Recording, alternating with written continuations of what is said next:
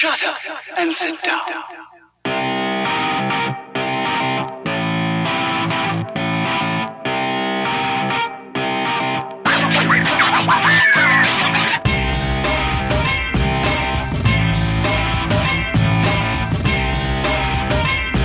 Elementar, meus caros ouvintes, está começando mais um podcast Elementar. Eu sou o Diego Ferreira, estou aqui com o Rodolfo Assis, Fala galera, lembrai, lembrai do 5 de novembro. Euler Neves Olha só, distopias é a nova moda adolescente em literatura. Anote, isso é uma grande verdade. e Rafael de Salvo. Fala galera, o Aiting para esse programa é auspicioso. E no programa de hoje vamos falar sobre distopia. Discutir aqui um pouco o significado, algumas obras, filmes, séries sobre o tema. Vamos lá?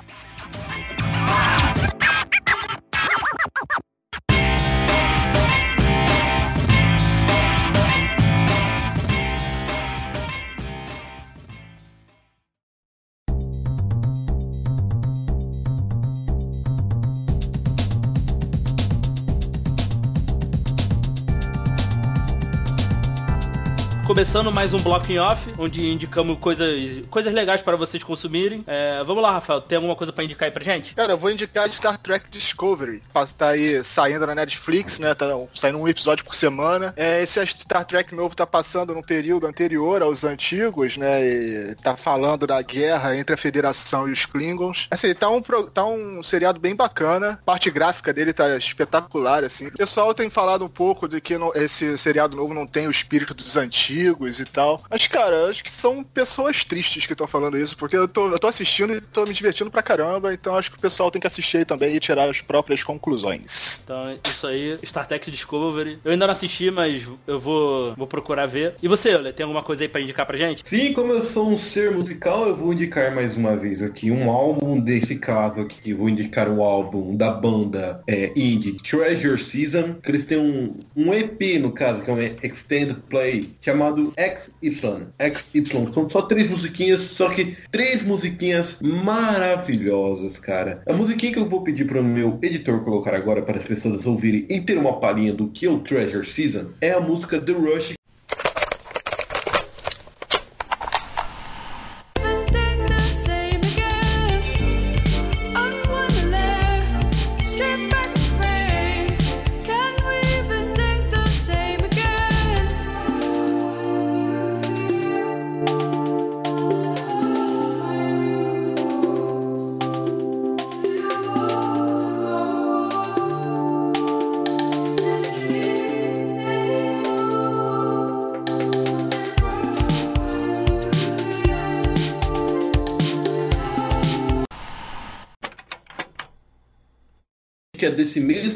vocês podem encontrar lá no Spotify. É algo de excelentíssima qualidade para aqueles fãs de indie que nem eu, ou seja, é algo bom, é algo que não tem muitos views, visualizações, streams no YouTube, Spotify por aí. Então por isso que eu estou fazendo o meu apoio aqui neste momento para Treasure Season, que é fabulosa, fantástica. Procurem mais lá no Spotify porque eu sei do que eu estou falando e Treasure Season é demais. Ouçam, por favor.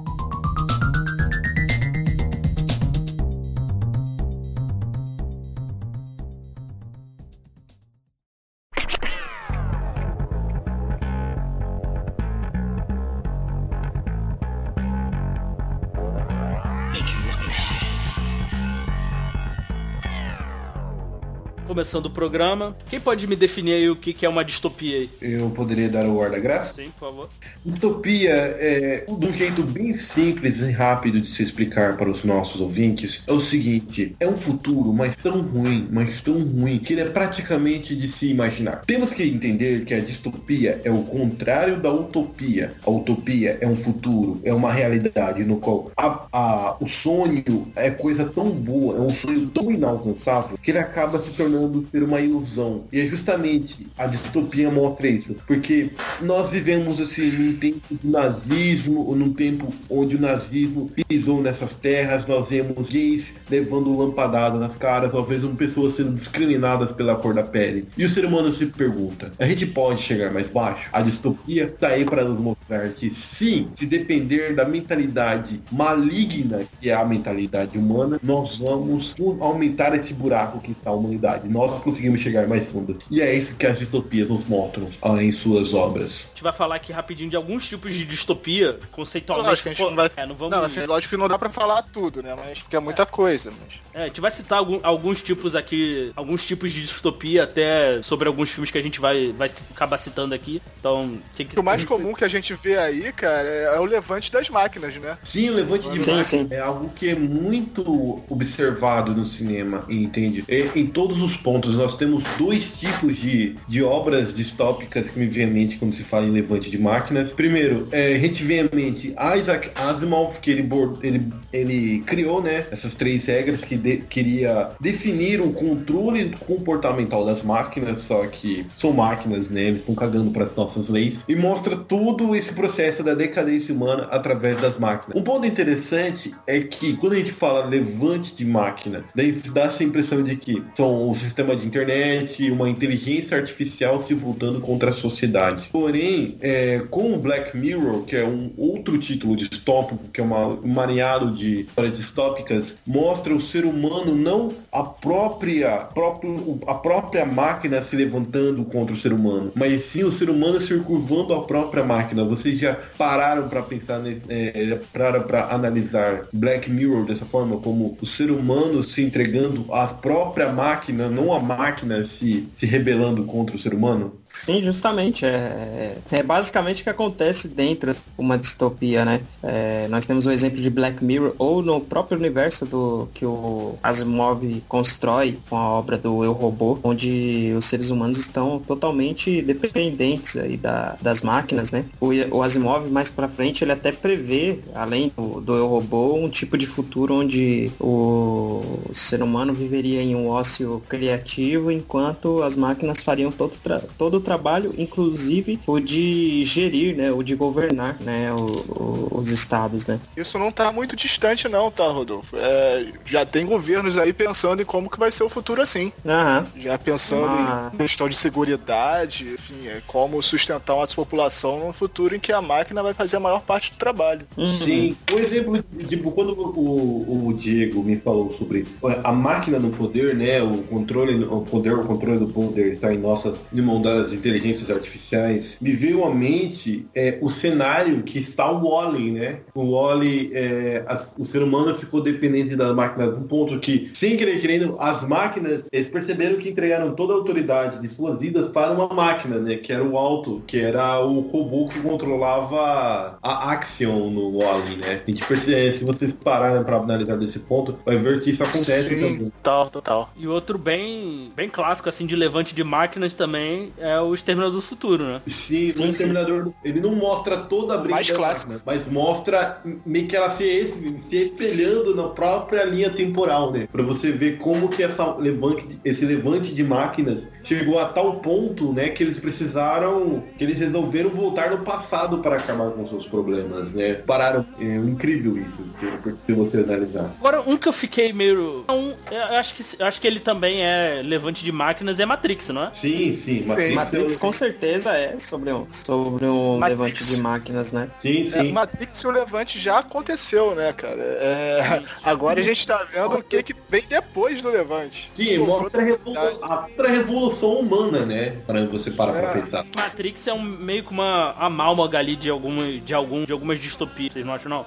Sim, sim. É, ele tem base ali tanto no, no robô, por exemplo, no que foi visto por Asimov, ele tem base também é, em Akira, também em Ghost in the Shell, né? Ele bebe de, de muitas fontes, assim, muitas obras que vieram antes dele. E essa forma de controle, né, que as máquinas têm sobre os seres humanos é meio que me remete ao 1984 também, do George Orwell. Sim, mas pô, agora, quando a gente cita o 1984 de George Orwell, corta justamente atualmente para nossa realidade. Que em 1984, sem querer, ele fez uma previsão sobre do, da vi- a vigilância da privacidade, não é? Vigilância da privacidade no qual é, não a força maior, mas sim todos os nossos passos estariam sendo registrados, filmados e catalogados para ser usado contra nós futuramente. É um ponto muito interessante se vocês notarem isso. Como as distopias conseguem mostrar a nossa realidade. Tipo, elas apresentam, olha, isso pode acontecer, legal. Parece que se vocês para, param para pensar um pouco, essa impressão que quando você, eu quero relembrar vocês. Vocês lembram dos lembram de como era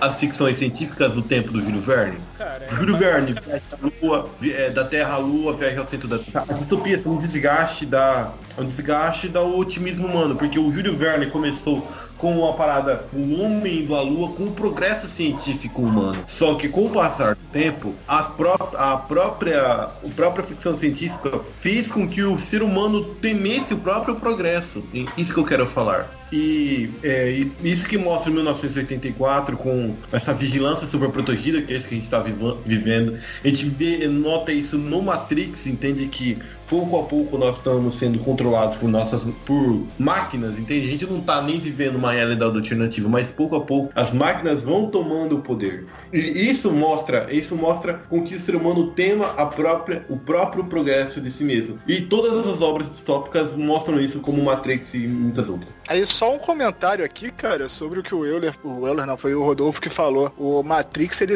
ele mistura, né, vários tipos aqui de, de distopias. Porque ele tem lá a guerra nuclear, é, ele tem a questão da atmosfera lá, que a máquina não consegue mais se alimentar da energia, né, e aí já puxa também pro, pra falta de energia. E aí tem a revolução da humanidade, ele mistura um monte de tipo de distopia, cara. Tem É muito foda. desastre natural, podemos dizer. É, porque o sol fica eclipsado, né, pela nuvem de fumaça que sobe. É, sim. E aí a maneira de, de eles conseguirem a, a energia, né? Porque a princípio seria do Sol, né? Que o futuro imaginado lá pelos humanos seria a captação de energia por luz solar. Como não tem mais luz solar, a, a energia é captada a partir dos próprios seres humanos, né? E aí já Isso entra os é- seres humanos sendo escravizados, né? Já é, já entra. Já, tá a merda já tá feita. Quando Matrix, o início de Matrix já tá a merda total, né? Isso. Já tá o. O mundo já acabou, né? Praticamente. E essa coisa que, o Euler falou também da vigilância, né? Essa coisa do. Tem em 1984 do.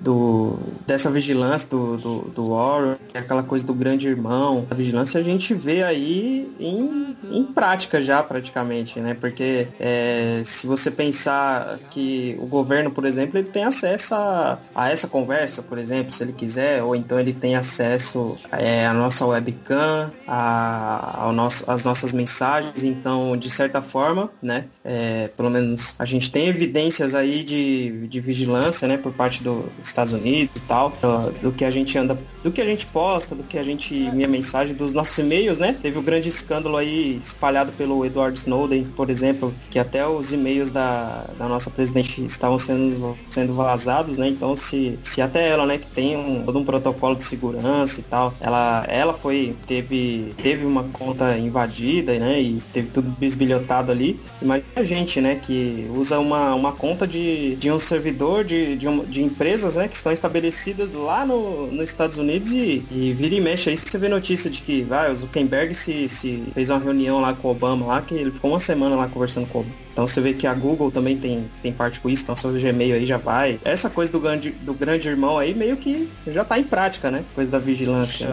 Já, já, cara. Hoje tudo que a gente faz na internet, cara, pode ser, pode ser procurado, assim. É que não tem tanta gente procurando. Mas É. daqui a um tempo, é. É, daqui a um tempo a- a- o próprio algoritmo, né, as próprias É. máquinas vão, vão estar esse serviço, né? Vão- se você coloca uma inteligência, um desenvolvimento, por exemplo, inteligência artificial está em desenvolvimento, se você coloca isso aí para rodar, ela faz sozinha o serviço, ela vai só separando ali o que é interessante para esse governo ou não. É, ou empresas. ou Engraçado que não, empresas. Só- que, que não só estamos sendo vigiados, a gente está se expondo cada vez mais. assim. É. Se for parar pra pensar assim, que é- as pessoas estão cada vez mais, mais se expondo. Por, por exemplo, tudo que ela faz, ela posta, onde ela vai, onde ela tá. Então, Sim. Onde trabalha, onde estuda, o que consome, a- as preferências, né? Tudo. então não é só. O que é bizarro não é só, não é só, não só estamos sendo vigiados, nós estamos nos expondo. Eu acho que é, bizarro. É, a gente não precisa nem estar sendo vigiado, né? A gente mesmo já tá colocando aí na rede tudo que. Não só para os governos, né? É até interessante a gente levantar essa questão, porque a gente tá falando aí do, das obras, dos filmes e séries e tal, mas essas obras vêm justamente para fazer que a gente tenha uma reflexão, né? Do meio que a gente vive. Então, assim, o que eu vejo na atualidade é é justamente o que você falou, e a gente tem que tomar cuidado não só com, com a privacidade que a gente deixa de ter porque por essa questão de vigilância de, do governo e das empresas, né, que são comunadas ali a, a, a rede e tal, como também contra pessoas que querem praticar golpe, né, uma informação que você coloca lá na, no seu Facebook, tem até uma história lá, né, de caras estavam vendo foto lá da, o cara postou a foto com criança, aí tem a criança lá tá com o uniforme da escola, então quer dizer, o cara já sabe qual é a escola daquela criança, então ele pode usar aquela informação para fazer uma tomar uma atitude aí, né, que, que vai prejudicar, né, que vai né, cometer um crime grave até. Então, todos esse tipo de coisa aí, para quem estiver ouvindo, é, é interessante tomar todo o cuidado possível, né? Essa semana, lá no Facebook, eu vi muita gente, muita gente mesmo reclamando que tava recebendo a notificação de que a conta foi invadida, né? Então, o próprio Facebook, ele, quando ele percebe, por exemplo, o cara é lá do, do Recife e de repente tá, tem um acesso daquela conta, avisa o cara, né? Fala, ó, sua conta foi lá em São Paulo, tá? Então, existe uma facilidade, assim, pro cara entrar na sua conta. Você entra nesses sites aí que vai fazer teste de, né, o que, quem você seria na Terra-média, tá ligado? Você loga lá com o Facebook lá, você não sabe o que, que foi pros caras. Os caras teve, te- é, teve acesso a, a tudo ali, né, na sua senha e tal. Inclusive, eu, eu sou muito contra esses sites aí. Quem você seria na Terra-média? De que, de que escola do, do Harry Potter você seria, entendeu? Então, você, você vai lá e você dá acesso para aquele site dentro do seu Facebook, você não sabe de onde que aquele site vem, entendeu? O que, que ele tá caçando, o que, que ele quer com aquilo, né? E ali você, ele pede um monte de permissão, pede por, é, informação de contato, pede acesso, pede para publicar. Ele acaba tendo um acesso grandioso, né? a Todas as suas informações. Então, é, sim, deixei esse adendo só pra gente começar a tomar mais cuidado mesmo em relação ao que a gente anda fazendo na rede social, né? Você pode ter conteúdo sensível, né? Dentro ali do, das suas mensagens, dos posts que não são públicos e tudo mais, e você acaba pode passar por um grande transtorno aí se você não tiver um mínimo ali de vigilância também com consigo mesmo, né? Suas atitudes dentro da rede. E aí, falando sobre rede social, né, cara, a gente já entra no episódio Nose Dive do, do Black Mirror, né? Sim, Que eles se expondo em rede social. Sim, Ah, eu só uma pergunta, vocês gostaram desse episódio, cara? Eu achei um dos mais fracos da série, apesar do, do tema ser bem interessante. esse é o, o, Rose Dive é o É o da É o da- menina que fica curtindo lá as, as pessoas. Você tem que fazer a classificação das pessoas. ah, das estrelas, né? Isso. É, então, o episódio, assim, é- é um tema interessante, né? Porque às vezes Black Mirror, ele tem um estilo de narrativa diferente, né? Pra cada episódio ali. Então, às vezes não encaixa bem, mas o tema sempre interessante e tal, né? Por exemplo, esse tema aí é uma coisa que já tem também, né? Já tá, já tá acontecendo já, né? Sim, a gente É, vê isso todo dia, né, cara? Mas é, é complicado você. Um exemplo, Pô, por mas exemplo, como é que a gente vai parar hoje de fazer isso? entendeu? né? É difícil. É, por exemplo, você vai pegar um, um Uber, tá lá o cara. Eu, pelo menos, quando eu chamo o Uber lá, eu sempre vejo a classificação do cara. tiver uma estrela, eu já fi- E o cara tem o- duas corridas e uma estrela. Aí você já fica meio, né? Fala, pô, o que aconteceu, né? É, Tá. Agora, se o cara tem. O cara tem 400 corridas e quatro estrelas e meia, aí já, já fala, ah, legal, beleza. É, sim, E total. Pra um, pra um serviço é interessante, né? O problema é quando isso aí começar a virar uma, uma coisa pessoal mesmo, né? De Pessoal, é. é, você avaliar a pessoa pela. Mas já Mas Dessa a, forma, gente, a gente já tem, né, cara? Mas a já gente tem tá, aí cara. Instagram, é, com esses aplicativos de namoro e tal, então já tá, já estamos É. já estamos numa distopia já para é, é, é, é, é, é, é essa a conclusão? Estamos vivendo uma distopia? Estamos vivendo uma distopia. Acabamos o tipo episódio. é. Ô, Jovem, vocês lembram daquele aplicativo Lulu? Que eu lembro que até, o aplicativo Sim, né? assim, o, o Ah, aplicativo até mesmo existiu, só que com, como aquela sacanagem já tava ficando tão grande, mas tão grande que o Cid, né, do Não Salvo, resolveu criar o Tub, que é, do mesmo, no as mulheres julgavam os homens, o Tub os homens julgavam as mulheres, entende? Ele inventou esse aplicativo, só pra ver como é que é. E é justamente isso, e nós estamos chegando no ponto da... Levar, da- da- levar, levar aquele lance do caderninho, né? De, de, dar, de dar nota para os coleguinhas da sala Sim, A escala global, né, cara? escala global. Eu vou remeter vocês lá à época do Orkut, cara, onde também tinha um, o botão lá de avaliação, né? Você ganhava. avaliação de um tipo perfil, né? É, porque você tinha lá, era confiante, né? Ia de 1 a 3, é, bonito, ia de 1 a 3 lá, coraçõezinhos, e acho que era legal, se a pessoa era legal, ia de 1 a 3 também, né? Então as pessoas iam dando esse tipo de classificação também. Então já, já existia isso aí, né? Se o Orkut fosse uma rede, principal rede social usada hoje, aquilo ali seria um parâmetro para talvez as pessoas se relacionarem, né? Escolher com quem elas vão se relacionar, por exemplo. Até, até mesmo o Facebook já está fazendo isso com as nossas próprias postagens. Com aquele. Com a, com, com, a ferramenta de reações, não é? Tipo. Sim, sim. O algoritmo, né? Se vocês entram na postagem num, numa, numa, num perfil de um amigo, você pode simplesmente você, você realmente você já consegue tirar uma, a sua própria média para você mesmo tirar a média do seu amigo só com as reações que ele recebe nos seus posts, entende? Já parou para pensar nesse ponto também o Nicolas está chegando? Nós estamos chegando. Não é tipo assim, uma coisa que. Porque quando isso acontecer, pra gente ficar assim, né, de uma maneira imperceptível, né, que a gente vai entrando. Tanto é que a gente praticamente já está vivendo isso e a gente tá percebendo agora, né? Mas isso começou faz muito tempo. Então, por exemplo, o Facebook, ele nunca vai fazer isso às claras, né? Ele não vai liberar um com estrelas, por exemplo, mas ele pode usar de outros artifícios ali pra chegar no mesmo objetivo, né? Voltando aqui, é, a, gente deu, a gente deu uma. Pra a gente caramba. Deu uma devagada aí. Normal? É, eu acho que foi interessante pra. É normal. É normal. A gente tá aqui pra devagar mesmo. Pra cara. devagar. Vamos falar. Sim. Um outro tipo de distopia aqui que eu quero falar aqui é o de, de fim de recursos naturais. Que eu quero puxar aqui um, um filme, um filme que eu gosto pra caramba, que é Mad Max, né? Sim, sim, Sim, pô, total. perfeito esse filme. Mais um podcast militar citando o Mad Max.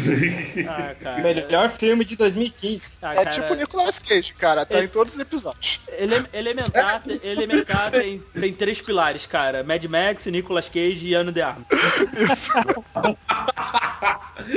quatro, quatro, quer dizer, Ryan Gosling tem todo o programa de... Ryan Gosling.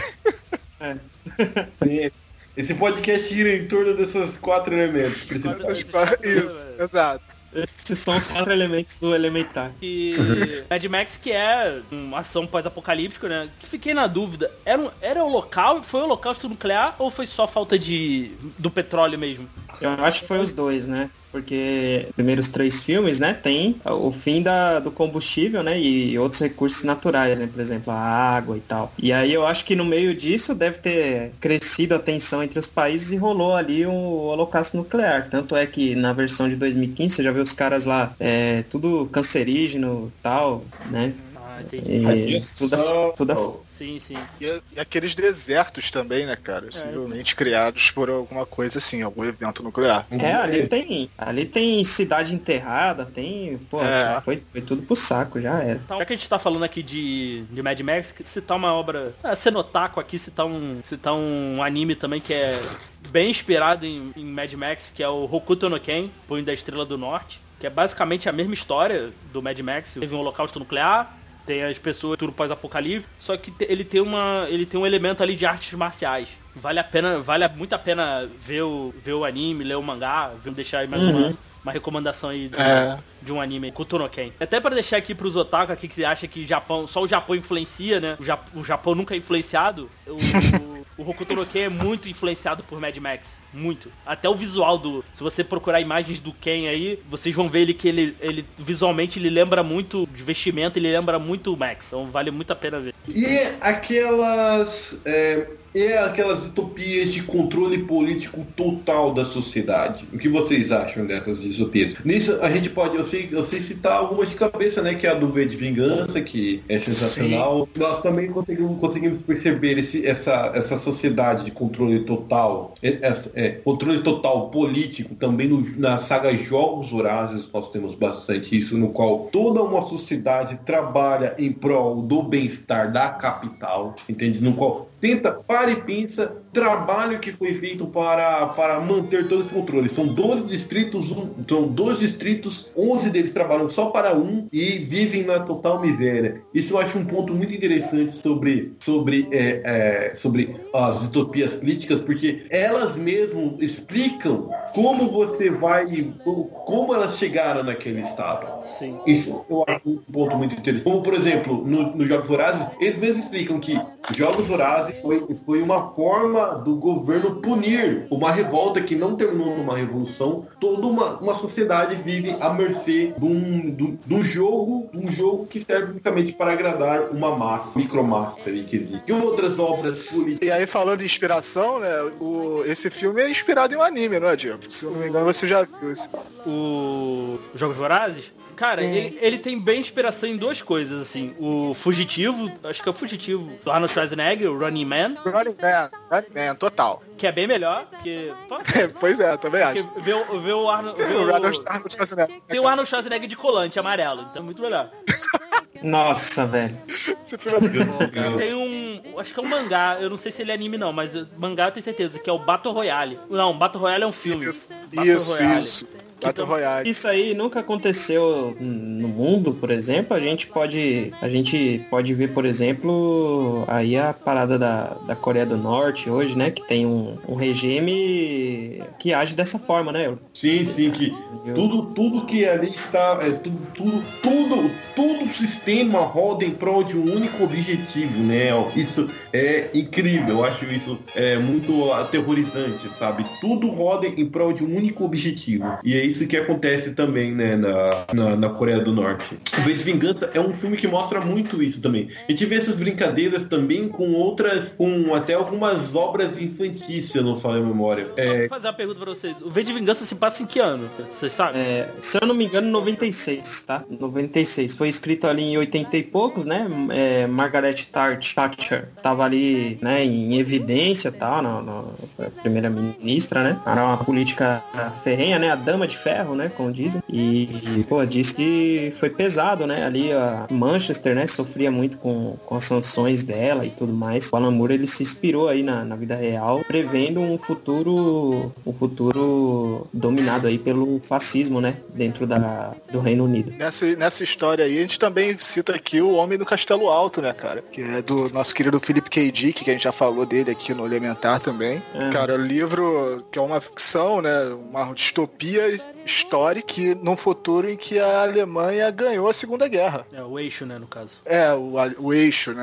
A Alemanha e o Japão. Ele, se, ele sabe que o, Ja- o Alemanha e o Japão ganham a Segunda Guerra. A Itália também tem alguma participação, mas eles deixam um pouco de lado. A história é focada mais nos dois. E a- a- os Estados Unidos não entram na guerra por causa, do- por causa da crise de 29, que eles não têm condições de entrar, a crise se alastra, enfim, acontecem alguns problemas políticos aí, acabam não entrando na guerra. E com isso a Alemanha desenvolve a bomba nuclear primeiro, né? E acaba ganhando essa, essa guerra e implanta um regime totalitário, dominando aí os Estados Unidos depois. Você já viu a série? Eu vi a primeira temporada. É, muito boa. Ah, não. É, é melhor que o livro, cara. Porque é o melhor livro, que o livro. o livro, assim, é, o livro é bom, mas ele é meio. Ele é meio. Ele não é muito completo, sabe? Falta.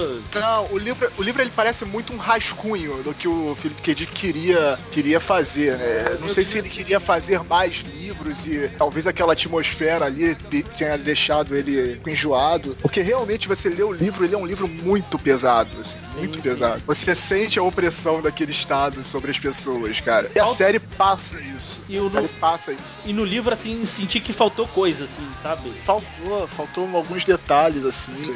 Talvez focar um pouco mais nos personagens. O personagem sempre, nunca parece que ele é o principal, sempre parece que tem alguma coisa a mais ali acontecendo e que você não tá percebendo. Mas é um livro muito bom, acho que a pessoa tem, o pessoal tem que ler também. Sim, não sei também. se muita gente leu. Eu já li, é muito bom. Eu recomendo também. Mas assim, é aquele livro preciso que é ler. pesado. É um livro É. que é pesado. Sim. Não é- mesmo sendo. assim. Mesmo sendo um livro pequeno, relativamente pequeno, mas é- a leitura dele é bem densa. assim. Muito denso. É bom E o que ler- eu falei, é- o ambiente, o ambiente dele que se passa o livro te oprime, cara. É, é impressionante. Você fica pensando assim, caraca, esse futuro seria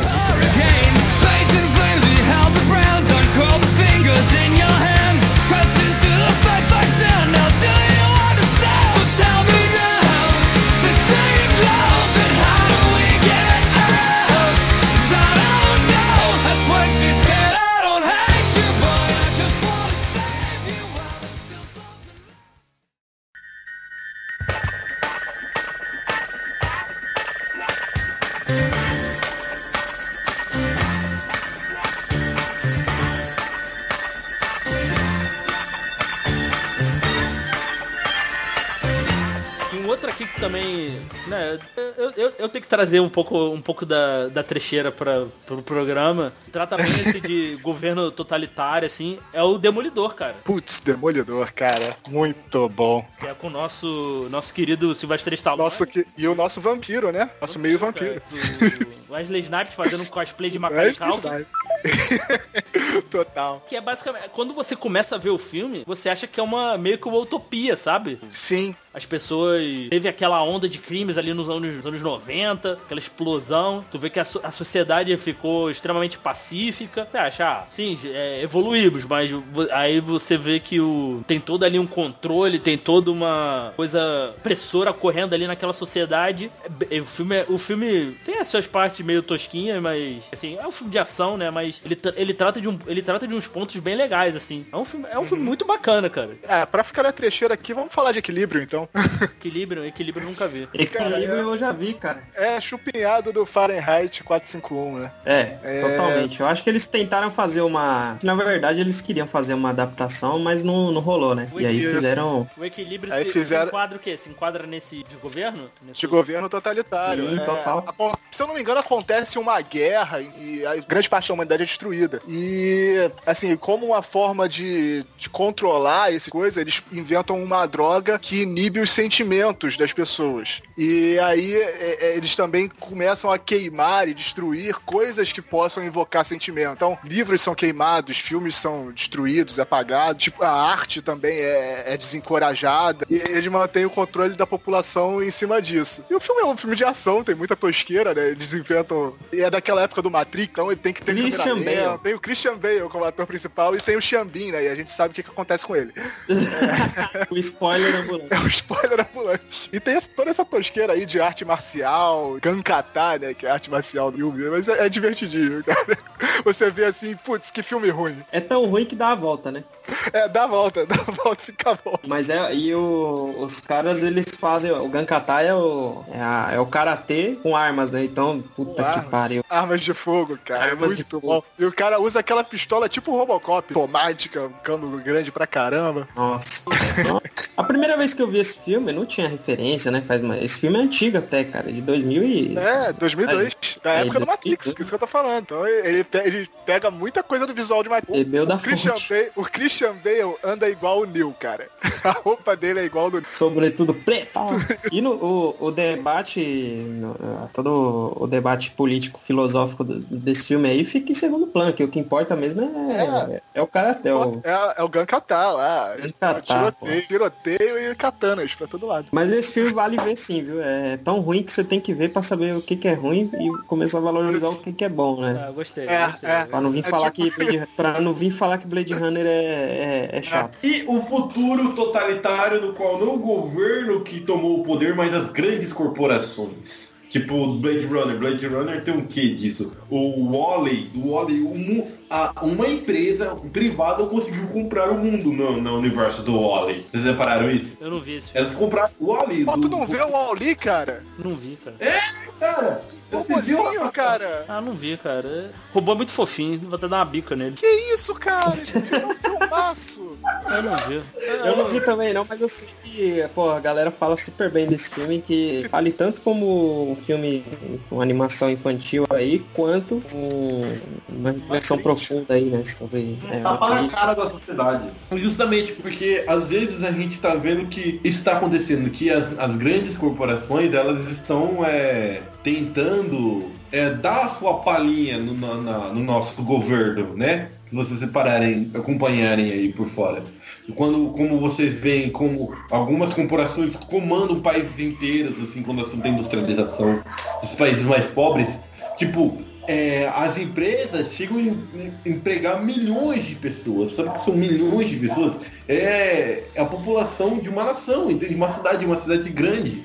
Isso eu acho um ponto bem interessante também que, que a gente vê. Só que eu sinto que isso não foi explorado muito bem. Eu vejo isso no Blade Runner, vejo no Blade Runner, vejo também no Total Recall. Total Recall tem um quê disso também, de uma grande corporação dominando o mundo. Então, um exemplo de, grandes corporações tomando o controle, Uhum. que é o Robocop, cara. Robocop, total. É, pode-se dizer, né? Sim. Também a gente pode dizer que é um futuro. Não, é, não é tão totalitário quanto esses outros que a gente falou, mas é sim. É o, é o futuro distópico do livre mercado, cara. Aham. E, e eu não tenho nada contra o Robocop do Padilha, viu? Eu também não, cara. que, Também antes que não, vocês cara. comecem aí. Não, Não, eu, eu gosto, eu gosto bom, do né? filme. eu também gosto, cara. Eu acho que, até aproveitando que eu acho que as pessoas superestimam o- os filmes do, do Verhoeven por causa da violência, cara. A violência mascara muita coisa ruim dos filmes dele, cara. Sim, Hum, sim. Acho que todo mundo só lembra da, da, daquela violência absurda e, e filmes relativamente fracos. Um, exem- um bom exemplo é Tropas Estelares, cara. Eu gosto. Putz, isso era sensacional, Eu, cara. go- eu gosto do filme, mas ele é tosco. Total Recall, Não, é- a mesma coisa. é cara. tosco. Eu gosto, eu gosto. É um mas, filme- mas é um filme tosco, cara. Assim, a,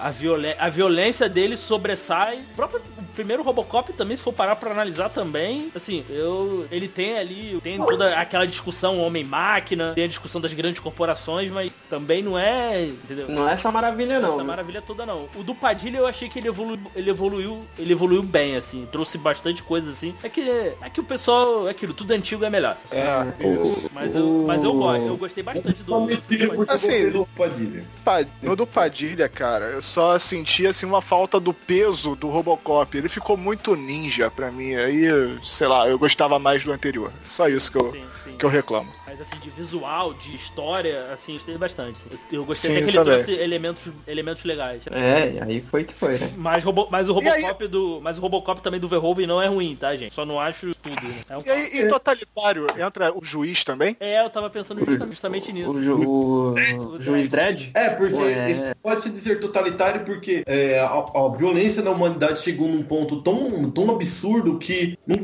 é, é, num- um tribunal e um executor já não faz tanta diferença mais. É, O cortaram, Brasil tá assim, praticamente. É, você precisa de agilidade, né? É, eles cortaram toda a burocracia, sabe, Pra resolver o excesso de violência que está é, que está mergulhado a sociedade. Numa hora, se um cara prendeu um maluco, ele já ele pode muito bem decidir se ele é, capturou o maluco, pode muito bem decidir se ele vai preso ou se ele vai matar ali naquela hora mesmo. Pera, para e pensa no que aconteceria na nossa sociedade se, sei lá, a polícia do Rio de Janeiro resolvesse fazer isso por conta própria, entende? No Brasil tá assim praticamente. A população já tá jogando por si só. Saiu no WhatsApp, no Facebook, o cara já vai lá lixar, já vai lá, é, já vai depredar exposição, já tá cheio de juiz na rua aí. Ah, com certeza. Parabéns. Juiz, ah, parabéns, juízes do povo. Fazendo o bem da população, pessoas de bem, cidadão de bem. Tem Cidadão de bem. bem. O problema é que todo mundo é cidadão de bem, né, cara? Isso que é o, É. é o mal. Então, Ok, estou ficando demais do assunto. Continuamos. Ju- juízes auto-intitulados. Dredd e Dredd é um filmaço, assim. O de, 2000 o de 2012, tá, gente? Não o do Stallone. O do Stallone é muito. Nossa, pelo amor de Deus, eu queria apagar aquele filme da mente, só isso. Ah, a primeira coisa, fazer- a primeira coisa, o primeiro problema que tem no do Stallone é a porra do no- o juiz Dredd nos quadrinhos ele não mostra a cara, né? Ele Então nunca ele mostra a cara. É. Não, assim, é justamente é- pra passar aquela coisa de ser o juiz, ele tem que ser impessoal, né? Com a, ele tem que ver somente a causa, né? Só a lei. E as pessoas não podem ver Ah, o rosto, cara. Eu- as pessoas têm que ver só um, só um símbolo. Isso que A é- representação. A representação da Sim. justiça, é isso que é o Dredd. E- mas eu vou te falar, o que mais me incomoda no Dredd não é nem isso, do Stallone. Cara, é ele ser o herói. Assim, você vê que ele resolve todos os problemas. Ele resolveu o problema. Cara, É. isso que foi maneiro no, no, no Mad Max de 2012. Cara, não Mad adianta... Max não. O juiz O Dredd. Mad Max, o Dredd, desculpa. O juiz. Dredd de 2002, é. O- ele, não, ele não vai fazer a diferença. O mundo tá tão na merda, não- ele não vai salvar o mundo. Ele não é o grande herói. Assim, ele fez ali uma pá, ele só tá- é mais um dia de trabalho. Então, assim, É. e o mundo continua uma, uma merda. Então, isso que é legal no. Isso que foi legal pra caramba no Dredd. E isso que, e isso que é o Dredd. Coisa que não pegaram no, no filme do Stallone. O. E esse filme aí tinha que ter continuação, né, cara? Eu, Porra. que- eu queria muito uma continuação.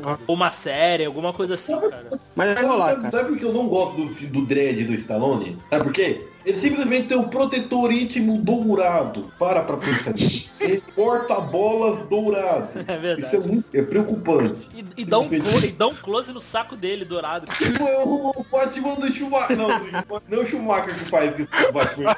Era uma tendência. O Batman Robin fez muito isso. O, tá lá o George Clooney se, se trocando e do nada o cara deu um enfoque naquela bunda, aquela bunda grega lá do Batman, talhada no, no uniforme, entende? Tipo, eu falei, mano, pra quê? É um filme Tem que muito, vender, muito cara. Tem que vender. É, tava tentando vender pro público LGBT, né? Porque é um filme muito feminino, cara. Tem que vender pro público feminino. É o George Clooney, cara. Pior que o. Se for parar pra ver, assim, o Stallone tem cara de dread, assim, o rosto, o formato do- dele lembra muito do dread, cara. Uhum. Mas. Se mas- ele não mostra o rosto ali, é capaz dele até ganhar. E se o filme fosse assim, como foi o de 2012, por exemplo, mas o- porra, esse cara ganhava o Oscar, velho. Ma- Mas nunca ele ia mostrar, cara, porque ele, ali ele tava meio que no auge, assim, da fama. O ego, o ego, o ego devia estar muito grande, assim. Ele de- passar um filme sem mostrar o rosto. E também tem. Nossa, e também eu gostei, não sei porquê, eu, eu gosto do, do, do Carl Urban como Dredd, né, que ele faz de 2012, mas sei lá, ele, ele, ele faz, ele passa o filme inteiro fazendo aquela boca, sabe? De- e tipo, eu tô com a cara toda coberta, qual lugar que eu posso exprimir minhas emoções? Ele passa tudo esse, todo o trabalho pra boca dele. Eu parei, eu a boca meio assim, eu não consigo, E, não consigo. e- É, ele faz um sorriso invertido. Não tem Só- câmera, mas ele demonstra todas as emoções dele com a boca, a única parte que aparece do rosto. e a Lena Ridley dando um show, né, nesse filme. Puta que pariu, velho. A Mama, a Mama que é a faz a vilã, mama né? é perfeita, cara.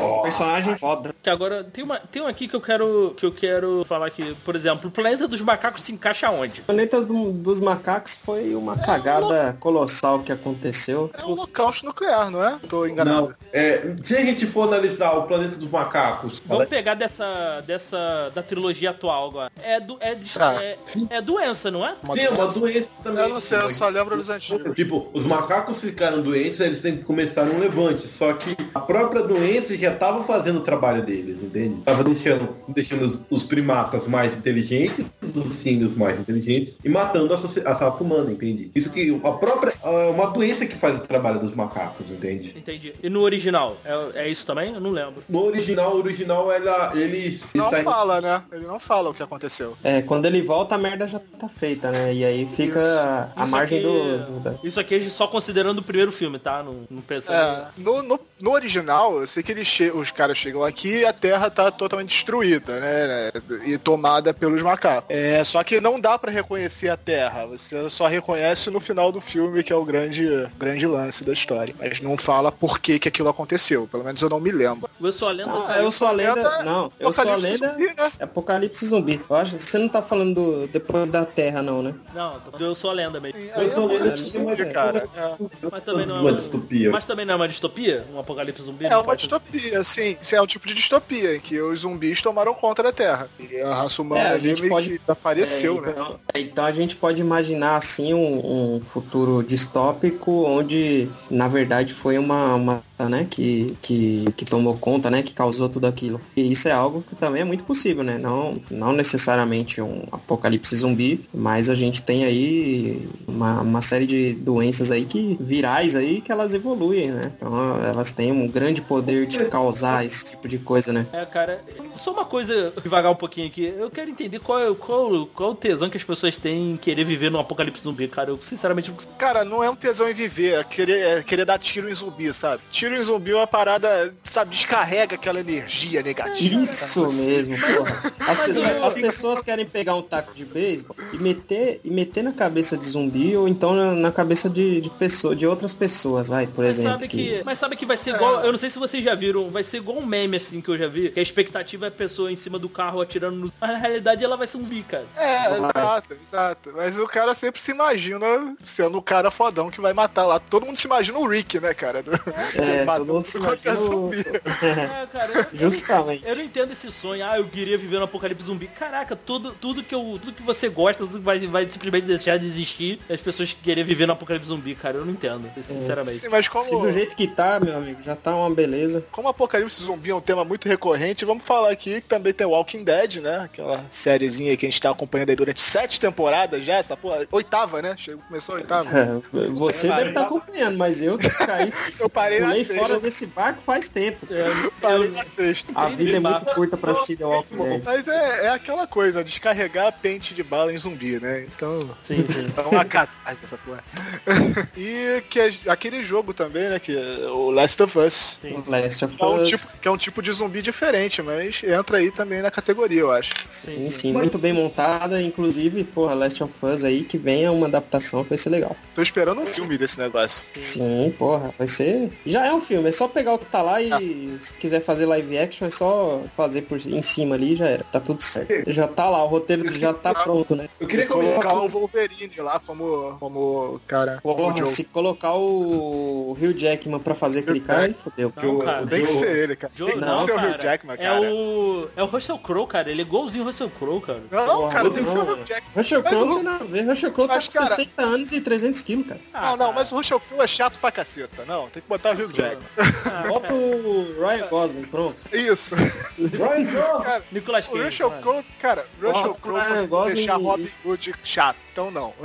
fazer um comentário sobre outro jogo, já que vocês estavam comentando do jogo, é que era no qual falar sobre o jogo Tom Clancy's The Division. Que a história do jogo é a seguinte, que a sociedade ela simplesmente foi destruída por um vírus. Só que não criou zumbis nem nada, simplesmente dizimou a população. E isso mostra a sociedade e o jogo mostra a questão aqui não é os mortos, mas sim os próprios vírus. Porque com, com o vírus, meio que governos caíram, e, seja, se instalou uma anarquia. Eu sinto que eu gostei tanto dessa premissa que o The Division apresenta, só que eu não vi muitos filmes que, que se utilizam disso, entende? Que é, uma sociedade anarquizada, não uma anarquizada carnavalesca no Mad Max, mas sim uma anarquia que mostra uma sociedade que eles não têm mais solução, ah, que a única solução sobrou para a anarquia daquele povo. Eu acho interessante na, né, que o The Division mostra. E eu não vi outras obras fazendo isso. Eu acho que seria, é, eu, eu acho que é uma distopia bem interessante o que mostra, porque lá no jogo você vai encontrar gangues de humanos que estão sobrevivendo, você vai encontrar é, maluco em- que tem andam com lança-chamas, entende? Só que são humanos que nem nós. Esse cara que tava com lança-chamas, ele poderia muito bem ser o vizinho que você que você conversava com ele quando ele tava lá voando a calçada, entende? Eu acho isso muito interessante que pegou, mostrou meio que assim uma sociedade anarquizada, só que não de um jeito completamente fantasioso como tanto, simplesmente mostrou que sobrou da sociedade humana após um vírus fatal que acabou com até mesmo go- derrubou governos, entende? Eu acho isso um ponto muito interessante. Eu não vi muito para tratar isso. ponto aí, a gente cita outro jogo aqui, eu acho que entra um pouco nessa categoria, não é um vírus que acontece, mas é meio que um holocausto nuclear. Fallout, né, cara? Que é um futuro imaginado a partir da década de 50, em que tem um holocausto nuclear e a sociedade é destruída. E ficam essas coisas, das gangues de um lado pra lá e pra cá, governos tentando se instaurar em pontos, tentar reerguer a sociedade através daquele, a partir né, daquele, daquele cenário destruído. E aí você vê essa coisa aí mesmo que você falou, né? Pô, a gangue surgindo aqui, a radiação transformou pessoas em zumbis ou tipo de ogro lá super forte. E aí você vai misturando um monte de coisa ali no meio desse cenário, né? É bem bacana também. Então isso que é um ponto interessante, eu não vi obras abordando esse estilo, entende? Que mostrou uma, uma- simplesmente uma sociedade fora de controle. Pronto, tá ao relento. E eu sinto, sinto, falta, sinto falta de produção cinematográfica. Um outro, uma outra distopia aqui é relacionada a monstros, né? Monstros e, ou aliens, né? Que também temos muito. Sim. Temos é, vários exemplos. Zilla. Distrito 9, cara. Distrito E Nove. Distrito 9, sim, sim. é uma distopia envolvendo o Alien. No camp.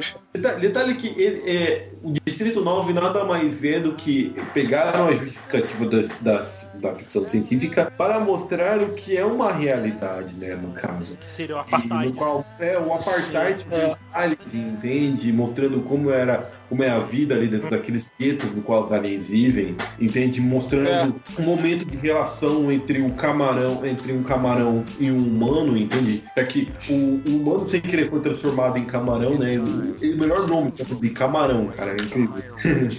mas, é, mas enfim, o, o- o Distrito 9 fala justamente disso, que é uma, um apartheid de aliens, igual mostra os aliens incrivelmente entranhados na sociedade e esse outro tipo de distopia que eu queria apresentar, no qual é, itens fantásticos estão misturados com uma realidade praticamente atual, entende? Um filme que vai fazer isso também que pega, tem a mesma vibe do Distrito 9, que é uma fantasia que está para aí para denunciar uma realidade, é um novo filme da Netflix que vai ser o Bright, né? Que tem o Will Smith e o Joel Edger. Um é um orc e o outro é um policial. Ambos têm que trabalhar isso acontecendo em 2017, né? Isso é um ponto interessante que nem o Distrito 9 quis mostrar. É, Bright acho, que é mais um filme de fantasia mesmo. Não tem, acho que não tem muito essa pegada. Não, mas- É. Mas, ele- mas por mais que ele não tenha o, o ar distópico do Distrito 9, mas ele tem a mesma mensagem, entende? Que é, é uma ficção mostrando algo que está na nossa realidade, só que de um jeito mais lúdico, né, no caso. Aham. E bom. Ah, nessa pegada aí você tem The Shannara Chronicles, né, cara? Esse, nessa Shannara Chronicles. É, também é me- mesma coisa, acontece um holocausto, a sociedade é destruída e surge uma nova sociedade num cenário meio de D&D, né, cara? Pegam muitos D&D, que tem, os, tem Sim, elfos, sim. anões, magia lá, e a magia você pode imaginar que seja uma tecnologia mais avançada, né? Porque ele precisa de um ponto focal pra pra fazer as coisas acontecerem. E aí você vai, vai. Porque no início você não entende muito isso, mas você vai passando a série e você vai vendo que aqueles cenários, né? Uma, você percebe alguns lugares, algumas referências de lugares assim que todo mundo conhece durante a série. Então pega essa, essas, essa mistura aí também de fantasia com, com distopia. Tem várias referências a Dungeons and Dragons e tal, e eles e tem os dados lá, né, que aparecem em determinado É, momento. é. Inclusive, a fonte da é um, é um componente mágico, né, o- os dados, né? É, é, De- o de- dado um componente mágico.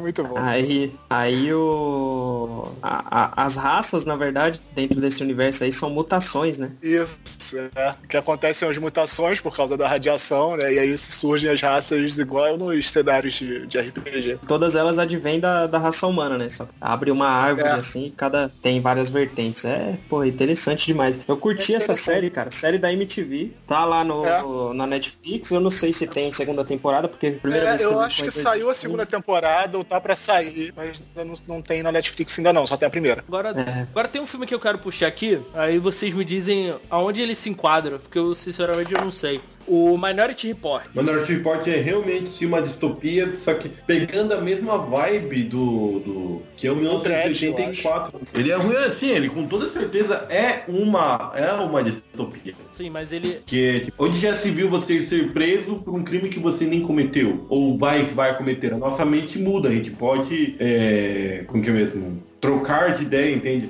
O que, tipo, se eu seguir um pensamento, ele pode se tornar realidade. Mas se eu parar com o pensamento no meio do caminho, aquilo não é mais uma realidade. A gente torna para outra realidade no qual não fiz meu pensamento. É. E o Minority Report simplesmente baseia, trans- é, é, baseia seus, suas prisões justamente nisso. Que é uma possibilidade, não é nem uma. É, é uma possibilidade, não é nem uma realidade. E você para e pensa, numa isso é completa. A gente não consegue imaginar algo do tipo. Você não é preso porque você quase quis matar aquela mulher. Aquela mulher. Você é preso porque você matou aquela mulher, entende? Ou tentou matar, né? Isso que isso, ou tentou matar aquela mulher, mas a, a sua consciência querendo dizer que você vai matar aquela mulher, mostrando uma realidade, do, não quer dizer que você matou ela. Você pode muito bem mudar aquela realidade. Só que verdade, eles nem mostram essa realidade para, para a sociedade, entende? As pessoas simplesmente elas são vítimas do Minority Report, né, no caso. Sim. E é um filme, é um filme bem bacaninha, eu gosto. Pô, esse filme é muito bom, cara. Eu gosto também. Mais uma categoria aí pra falar aí de filmes de desastres naturais, né? Aham. Sim, sim, total. É, Cara, Expresso da Manhã é um filme que, assim, não teve muita repercussão, né? Pelo menos a gente não- eu não vi chegando esse filme. Eu vi ele recentemente até. Mas é um filme muito interessante, cara. É, ele conta uma história que a gente tá passando pelo aquecimento global, né? Isso tá tomando proporções gigantescas. E é descoberto um composto químico, acho que é CW7, se eu não me engano o nome. E a humanidade começa a dispersar isso na atmosfera. Só que isso acaba tendo um efeito colateral, né? Que acaba é que traz uma nova era glacial. Com isso, boa parte da humanidade é extinta. E os únicos sobreviventes são as pessoas que conseguem embarcar no, em um trem que foi, eh, que foi desenvolvido que tinha um ambiente eh, próprio, né, para sobreviver àquela situação. Porque o, o dono dele, se eu não me engano, ele tinha uma ele tinha um conhecimento de que ia dar problema esse CW7. E aí ele desenvolve esse trem e ele cobra para as pessoas entrarem dentro dele. Então as pessoas mais ricas acabam ficando na dianteira, enquanto os mais pobres ficam na traseira, entende? É, e assim, as pessoas mais ricas têm. Assim, as pessoas mais ricas têm todo, todo um luxo lá naquela parte, enquanto os mais pobres não tem nada no final, na, na parte traseira. É, e eles recebem uma ração lá, não tem, não tem alimento, não tem espaço. O, o Expresso da Manhã, o Snowpiercer, é baseado num quadrinho francês. Panos brancos. É, Le Transpercege, né? Uma coisa, ou algo, algo parecido. E, cara, esse filme também tem um elenco muito maneiro, né? Você vai ver o personagem principal lá é o Chris Evans, mas tem a Tilda Swinton, tem o John Hurt, tem a Ed Harris. Pô, o filme... Octavio Spencer, Assim. que ganhou o Oscar por causa das histórias cruzadas. Quem? Ah, ah, Octavia Spencer? Ah, é, o Octavio Spencer. Ela Sim, também, sim. pra mim, também é uma grande atriz, adoro ela também. Sim, sim. Tem uma galera maneira aqui, tô vendo aqui. Tem uma galera boa, né? Esse filme, cara. E assim, não foi um filme que teve muita repercussão. É, eu, sinceramente, fiquei sabendo dele há pouco tempo. É, porque eu acho que quando ele lançou, ele saiu numa. Ele saiu meio que cachotado com um filme grande. Aí é- É, ele acho que não saiu no cinema também. saiu E bem. o- pouco- a distribuição dele foi bem fraca. assim. É, e o Snowpiercer, né, só pra complementar a informação aqui, ele é um trem que ele dá a volta ao mundo, né, cara? Então o, o- ciclo de, dele, de, da volta ao mundo, ele leva exatamente um ano. Então é, é legal que eles mostram, eles estão no meio de uma da revolução lá, os pessoal da parte pobre querendo tomar a parte mais, mais rica e, e, de repente os, os guardas começam a comemorar o ano novo no meio da, da batalha. É muito loucura. Tá rolando desmembramento geral ali da galera, aí só que passou na ponte eu falei, opa, vamos comemorar o ano novo. É, é, exatamente. Mas enfim, também não dá pra ficar falando muito porque vai rolar muito spoiler, né? Então é, é legal o pessoal assistir até o final Sim, sim. pra ver o que vai acontecer. Esse é aquele filme que tem uma virada ali bacana. Sim, não vamos, não vamos estragar isso não. O, É, é de, se você for citar assim o acontecimento do, do desastre natural, pode falar sobre 2012, você pode falar até sobre o filme lá do, do, lá do Impacto Profundo lá. esse é bom, eu gosto. É, só não É, entra no, é. critério de, de distopia porque não chega a acontecer, né? É, então, né? Porque é, Aí- não, acontece, mas eu. É, porque agora É um ele filme fal- bom. te falou aqui, não, não acontece, mas eu gosto, é o. Não tem nada a ver com o tema, mas eu vou falar mesmo assim, que é o Armagedon. Bruce Willis ali, né, cara? Essa- continuar. Petroleiros perfurando um asteroide. Você tem uma trilha Mas, sonora É. tem Aerosmith tocando. mas assim, aí já. Aí que nem vocês falaram, né? Não chega a ser tudo distópico, porque não acontece, né? Não tem, não tem esse debate político, por exemplo, né? Não tem essa coisa filosófica e tal. É um asteroide que vai cair, todo mundo tá com o cu na mão e já era. Bom, chegamos aqui no final de mais um, de mais um podcast. Bom, Acho que, acho que abordamos bastante filmes, bastante temáticas diferentes dentro, do, dentro das distopias. E se vocês quiserem mandar algum e-mail pra gente, algum feedback, é só mandar para elementarpodcast.gmail.com. Tem nosso grupo, nossos grupos no, no Facebook e no Telegram. É só procurar por Elementar. E é isso aí, gente. Então, abração e até o próximo programa. Ok, pessoas, nos vemos no próximo podcast elementar com um novo assunto de muito interesse para a sociedade. Até mais! Obrigado pra você que escutou até aqui. Desculpa aí qualquer coisa e tchau. Valeu, galera. Abraço. If I could start again